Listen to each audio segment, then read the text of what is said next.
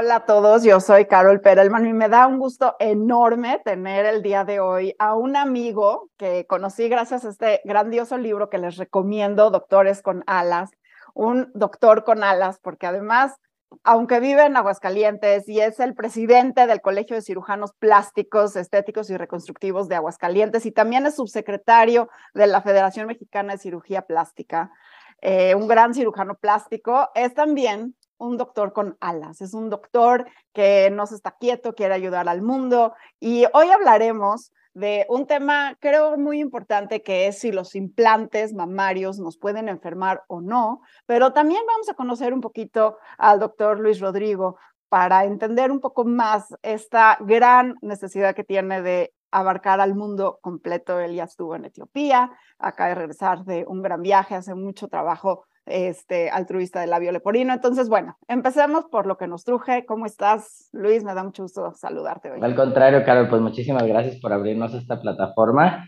Este, sabemos que eres tanto divulgadora científica como una persona inquieta igualmente que nosotros por tratar de eh, difundir precisamente la educación, eh, la cultura, el conocimiento. Y cuando me dijiste, pues podemos hacer algo para poder darle eh, difusión a toda esta información, pues qué mejor que tomarlo de esta primerísima mano. Pues muchas gracias, bienvenido.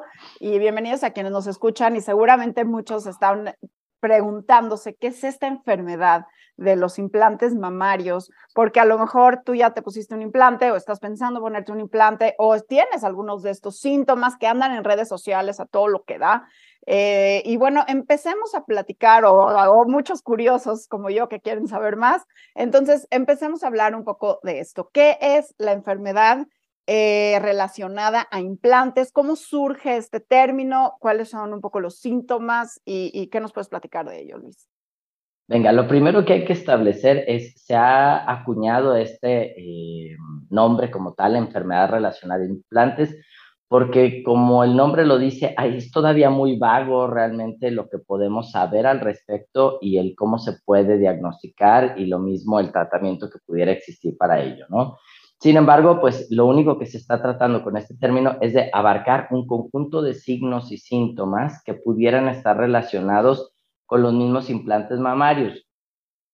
Cabe recalcar, los implantes mamarios tienen distintas texturas, distintas formas, y eh, aunque algunos pudieran ser eh, de solución salina, de poliuretano, de gel de silicón líquido cohesivo, grado médico, pues siempre todos tienen un dispositivo o un eh, continente, el cual precisamente va a tener que entrar en contacto con el organismo.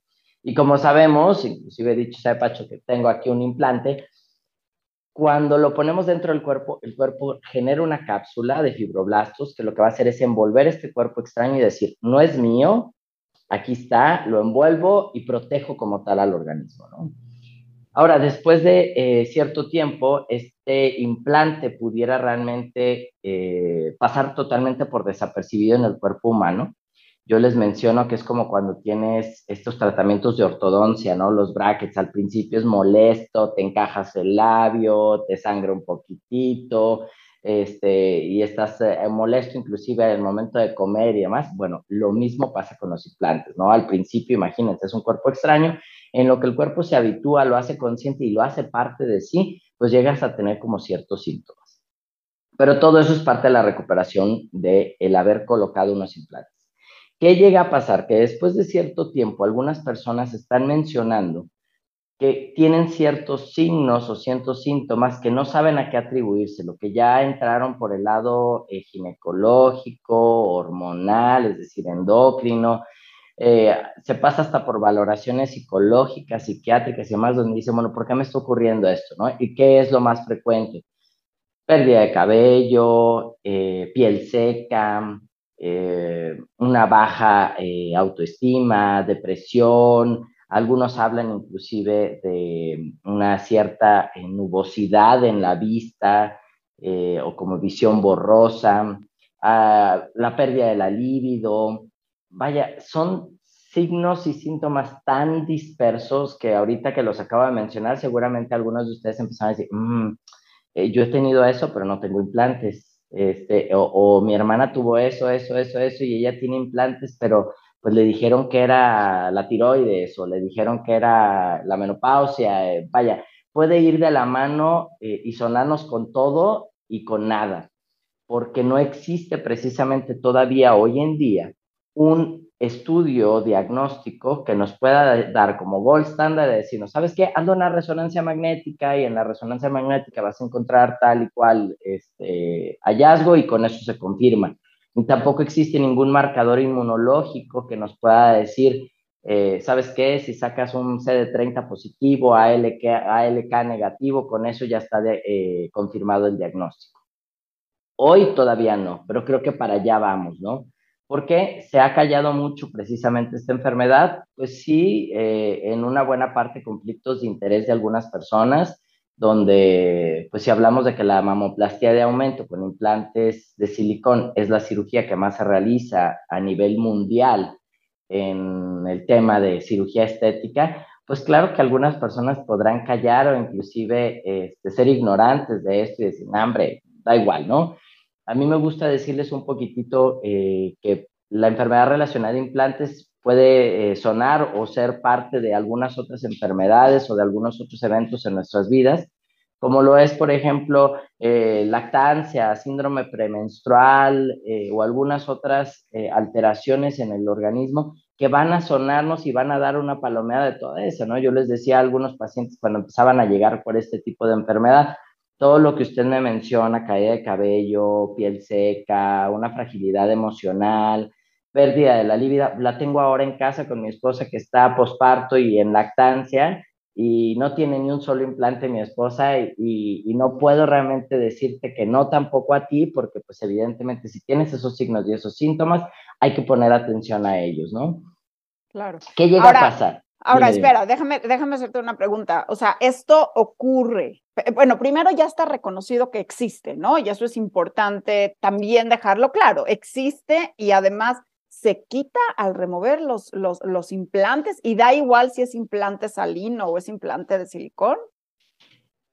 Existe, porque te puedo hablar de que inclusive eh, vengo ahorita de un congreso que estuve precisamente el Valquirico y se habla todo acerca de implantes y demás, pero no se habla de este tema, ¿no?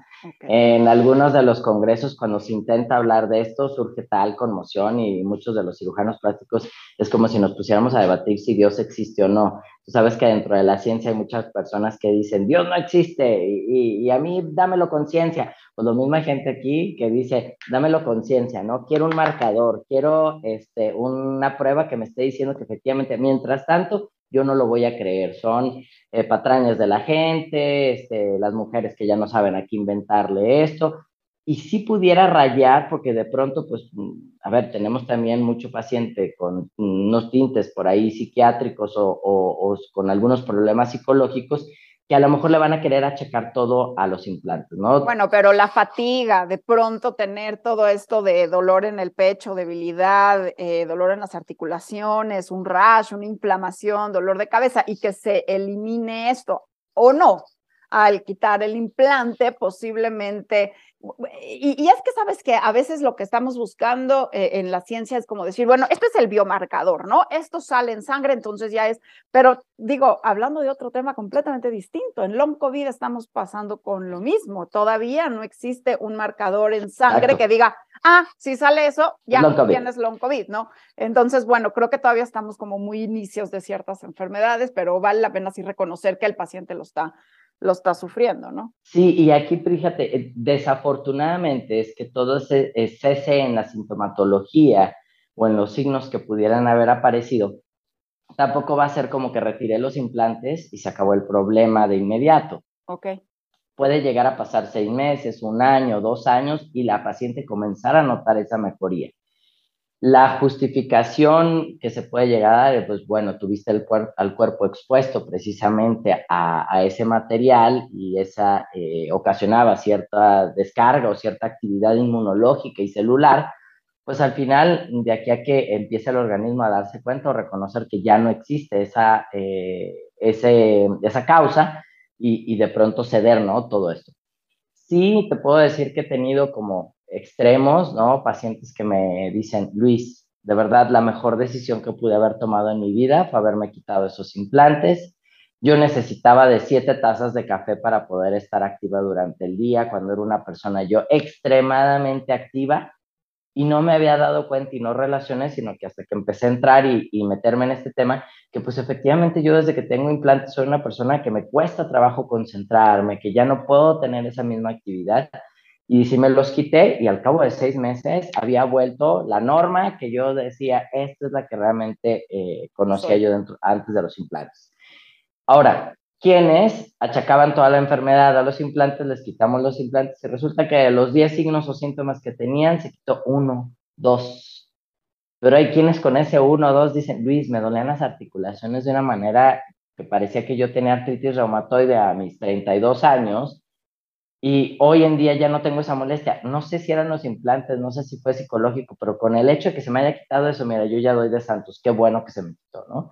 Claro, tenemos que lidiar ahora con otro problema porque después de retirarte los implantes, pues tenemos que volver a ajustar la piel para dejarla en su lugar. O hay quienes damos tiempo a ver qué tanto el organismo retrae esa piel o hasta dónde lo logra llevar de nuevo a una forma más natural y de ahí saber si intervenimos. Hay quienes, después de haber pasado por un periodo de un año, que es lo que yo mínimo les pido para que den la oportunidad de ver si hay algún pequeño cambio en su vida, regresan de nuevo a los implantes ¿sabes qué? No aguanté, no aguanté, o sea, no me puedo ver hacia el espejo porque entiendo que, mm, pues, hasta donde sé lo que platicábamos ahorita antes de iniciar, pues qué bueno que nunca has tenido el, el que someterte a un procedimiento de este tipo.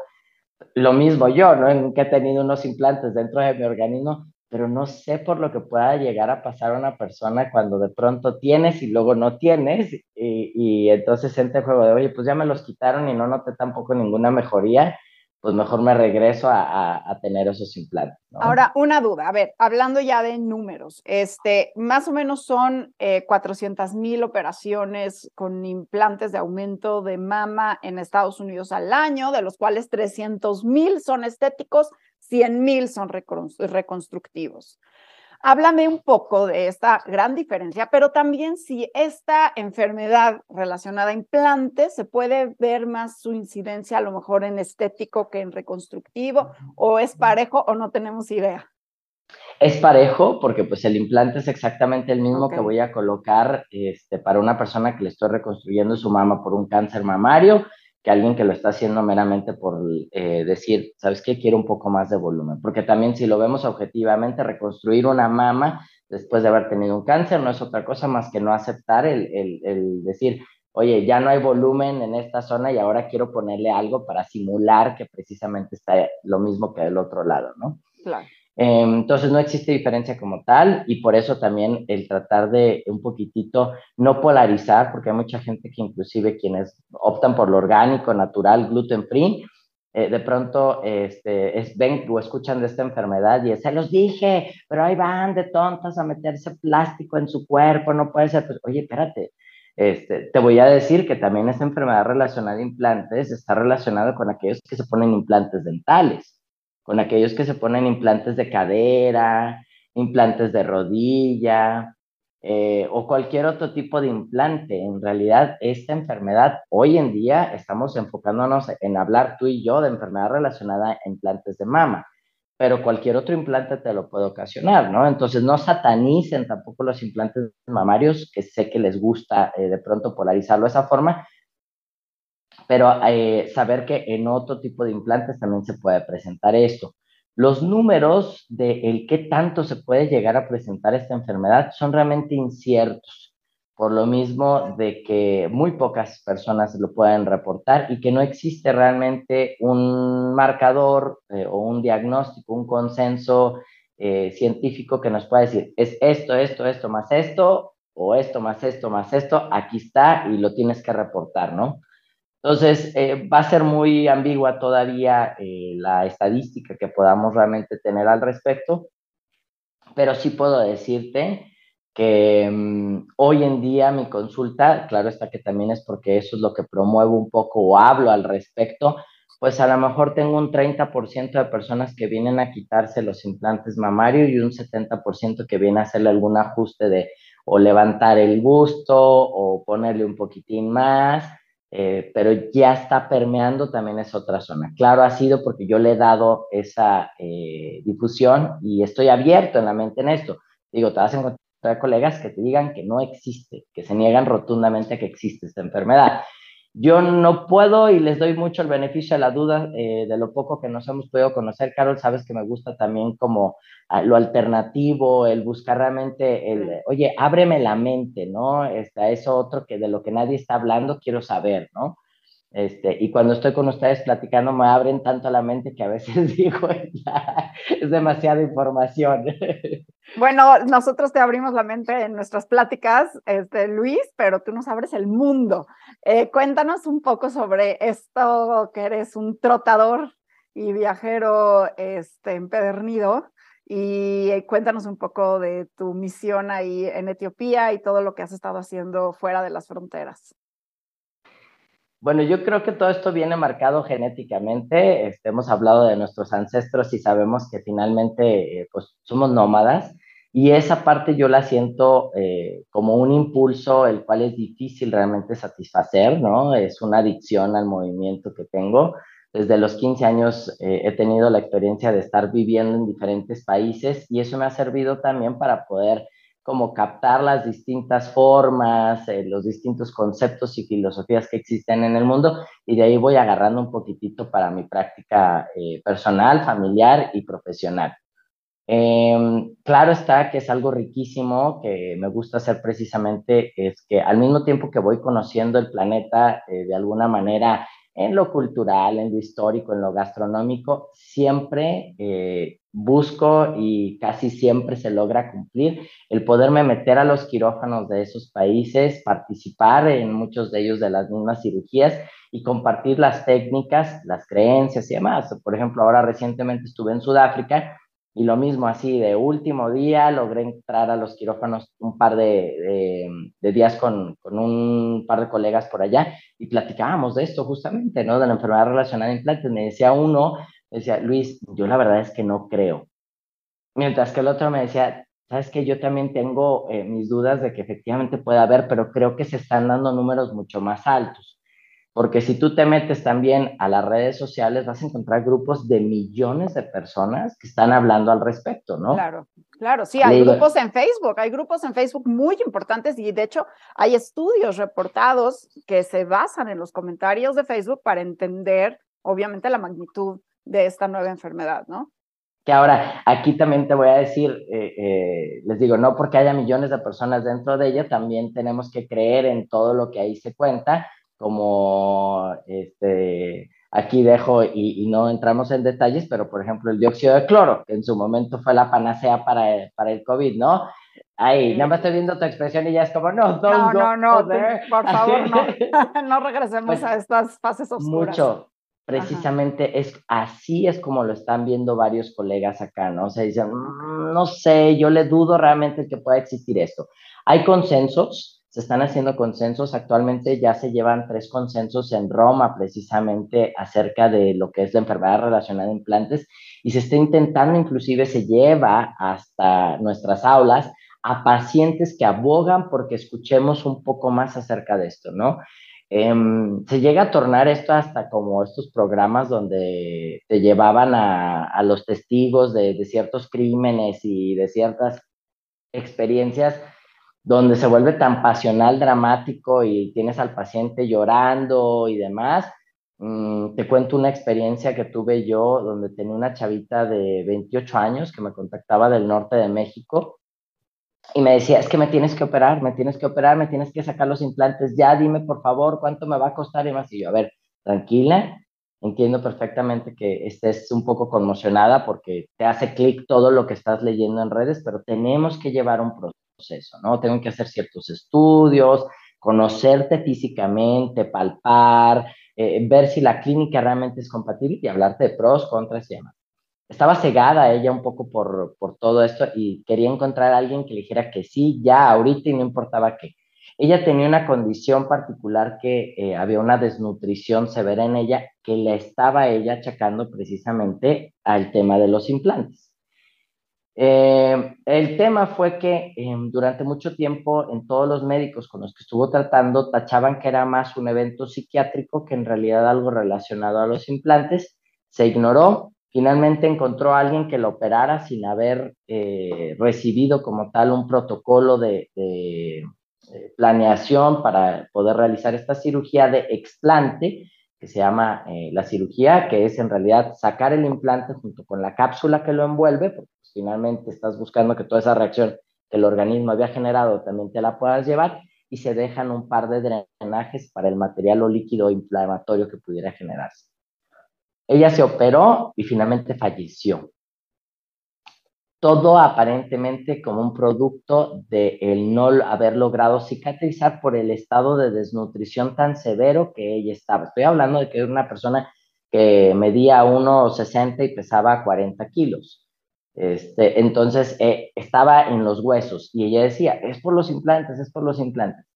Mira, mm, han hecho 20 mil estudios, inclusive hace poco la familiar me, me contactó y me dijo, doctor, por favor, dele difusión a esto, ayúdenos a hablar al respecto, sus colegas todos están negándolo y yo, Entiendo, pero todavía no tengo los pelos en la mano como para poder pronunciarlo ante el mundo y decir, aquí está, ¿no? Eh, ojalá y pronto podamos ir hacia ese lado y decir, aquí está, sí existe, o aquí está, es pura mentira y, y, hay otro problema. Aunque ya existen también antecedentes, como es el síndrome de Asia, donde hay una respuesta inmunológica precisamente eh, ante cualquier otro o cuerpo extraño o producto que es ajeno a nuestro organismo, ¿no? Sí, a eso, a eso iba. O sea, no porque existan los síntomas y signos y que exista un implante es igual a que exista la enfermedad, porque puede estar causada, esta sintomatología es tan general que puede ser, como tú dijiste desde el principio, puede ser tiroides, puede ser otro tema que hay que descartar antes de llegar a otra cirugía que es el explante. Eh, y eso quizás me lleva a preguntarte, ¿Tú crees, así como por tu experiencia, tu amplísima experiencia, esto es más como una reacción inflamatoria o autoinmune, que además en mujeres la autoinmunidad es mucho más pronunciada y somos más propensas, digamos, la incidencia de enfermedades autoinmunes es mucho más presente en mujeres que en hombres y somos las mujeres quienes nos ponemos los implantes. A lo mejor estamos ahí desatando, así como un trigger, ¿no? Desatando una enfermedad autoinmune subyacente que a lo mejor se apaga al quitar este estresor que es el implante. ¿Alguna hipótesis por ahí o nada que ver? Sí, y te digo que por eso es que yo creo y confío que sí existe y, que realmente eh, por eso realizo la cirugía de explante. O sea, hay colegas que no la realizan precisamente por lo mismo, ¿no? Mm, si te cuento, por ejemplo, los implantes, no importa eh, cuál marca, eh, todos llegan a tener microfugas. Esta, esta eh, barrera que realmente envuelve y que tiene un sello azul que protege y demás, pues al final, desde una forma ultramicroscópicísima, si logramos ver esto a través del tiempo, vas a lograr identificar pequeñísimas micropartículas de silicón que están alojadas en los ganglios de las pacientes o de los pacientes. Aunque el organismo haya formado una cápsula, aunque el organismo lo tenga bien nada más localizado el implante en cierto plano eh, anatómico, siempre si nos vamos a, sacar ganglios axilares, que es como el primer relieve que existe eh, ganglionar del de, área mamaria, vas a encontrar pequeñas partículas de, de silicón, ¿no? Eh, que se niega a nivel de las empresas este, o fabricantes que realmente exista, claro, pues evidentemente se va a tratar de ocultar todo aquello que, pudiera no ser eh, grato, favorable para la venta y, la distribución de esto, pero existe, ¿no? O sea, yo he, he tenido la oportunidad de ir a las fábricas de los implantes, este, que también pocos cirujanos hemos ido a, a, ver, oye, a ver, ¿cómo los haces? Cuéntame, quiero ver cuál es el proceso y demás pues al final todo es un proceso este, artesanal, es un proceso eh, humano que, que, puede tener sus errores, que tiene sus pequeños eh, huecos eh, y áreas de oportunidad. Y aquí es, por ejemplo, lo que yo les digo a todo el tiempo las casas comerciales. tenemos que estar pensando en hacer algo más y hoy en día que tenemos la biogenética y demás, digo, oye, pues el día de mañana, y creo que para allá va todo, pues poder sacar a lo mejor una eh, célula de glándula mamaria o un, una biopsia de ello y poder empezar a reproducirlo en el laboratorio y decir, pues, hasta aquí, mira, más o menos como cuánto querías, podemos lograr esto.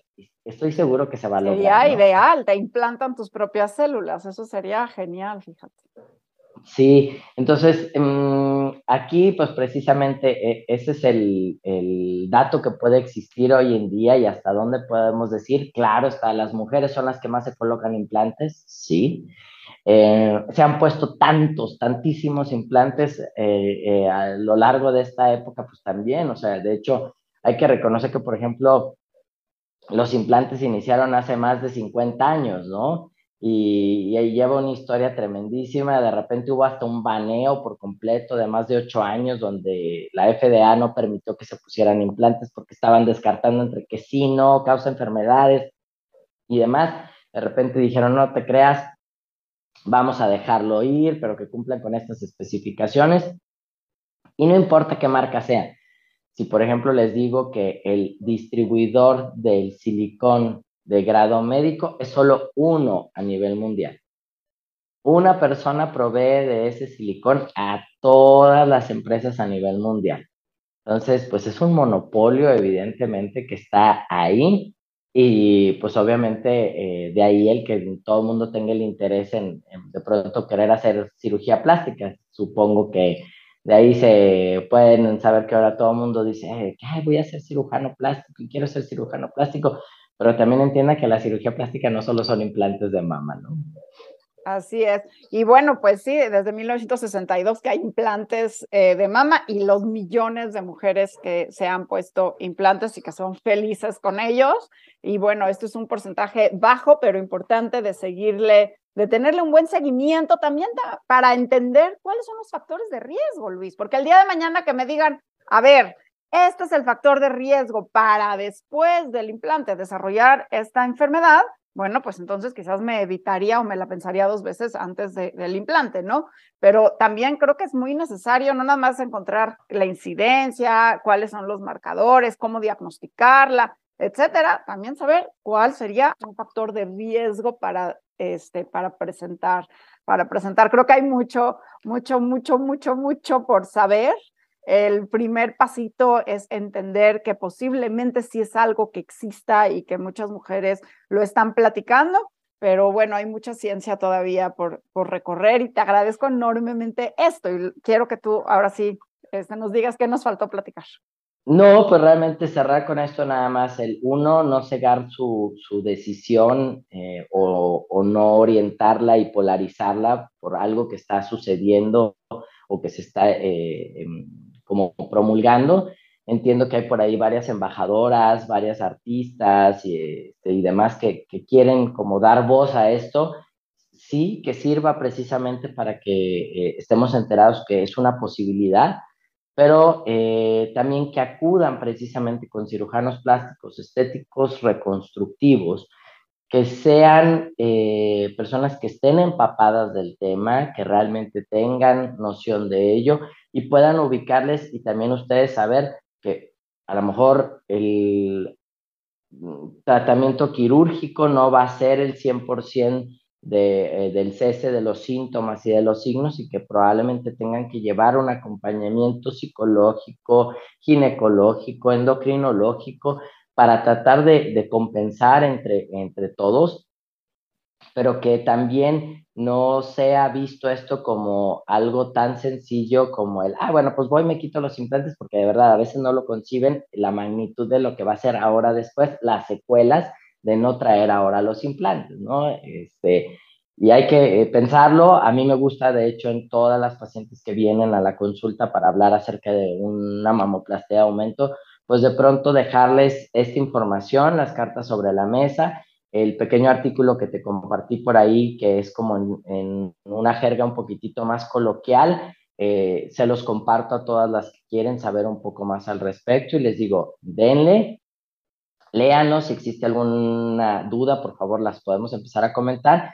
Y pues aquí puedes tú misma decir, ah, bueno, pues con ese eh, eh, artículo, pues sí, tengo un poquitito de más noción o panorama de lo que estoy y no te polariza a decir, sáquenme los implantes ya, en este momento, ¿no? Sino, ah, espérame, tengo que tomar este tipo de conciencia. Todo, todo en medicina, ¿no? Tiene riesgo-beneficio. ¿Por qué no nos compartes dónde se puede leer este artículo que me, me, compartiste hace unas semanas? Y danos tus redes para seguirte, Luis, porque además eh, tienes de las redes más divertidas. pues mira, este, con gusto les podemos compartir este artículo a toda aquella persona que esté interesada en, leerlo, ya que no hemos encontrado todavía una plataforma que nos pueda apoyar precisamente para aventarlo. Ah, pues yo lo subiré, yo lo subo. Cuando, cuando suba la entrevista lo pongo en mi blog, si quieres, para que lo puedan leer ahí en www.carolperelman.net dentro de la entrevista del doctor Luis Rodrigo. Y ahora danos tus redes. Sí, este, estamos en Instagram como Doctor Reynoso con todas las letras Doctor, Doctor Reynoso, y lo mismo de esa manera pueden encontrarnos en YouTube, eh, Spotify, Facebook, tenemos un poquitito de todo, tanto nos gusta, eh, pues a lo mejor encontrarle el lado chusco a la medicina, un poquitito el, eh, bromear acerca de las condiciones que nos puedan realmente acercar a, la cirugía plástica, tanto en lo estético como en lo reconstructivo, como de pronto informar cómo es esto, ¿no? Pues muchísimas gracias. Aquí está el doctor Luis Rodrigo Reynoso y ahí pueden leer más de su historia y de su travesía por África eh, y por Asia también. Sí, que nos apoyen por ahí a todos aquellos que quieran explorar un poquitito más acerca de la medicina, para aquellos a los que les hayan dicho que no se podía ejercer medicina en otro país y que aquello que aprendías en tu país solo eh, ahí lo ibas a poder desenvolver, porque eso nos lo decían un montón de veces en la carrera en medicina, pues que lean porque ahí hay más de 10 historias eh, y sin hablar de que tenemos el compendio de doctoras con alas también y el de Em, la mezcla de, doctores y doctoras que también tenemos como Migrating Physicians, este, versiones en inglés y en español para poder ayudarlos y orientarlos a qué se tiene que hacer para migrar de tu país y ejercer la medicina de una forma consciente y pues que puedan a lo mejor servir las historias de, de alguno de nuestros compañeros o la propia como eh, a lo mejor una inspiración o al menos decir, no, sabes que siempre no me voy, mejor voy a hacer por otro lado. Así es, así es. Pues un, abrazote, mi querido Luis, hasta allá Aguascalientes. Gracias por el tiempo y gracias a todos los que están con nosotros escuchándonos. Un abrazo. Al contrario, Carol, muchas gracias a ti por tu tiempo y por la disposición.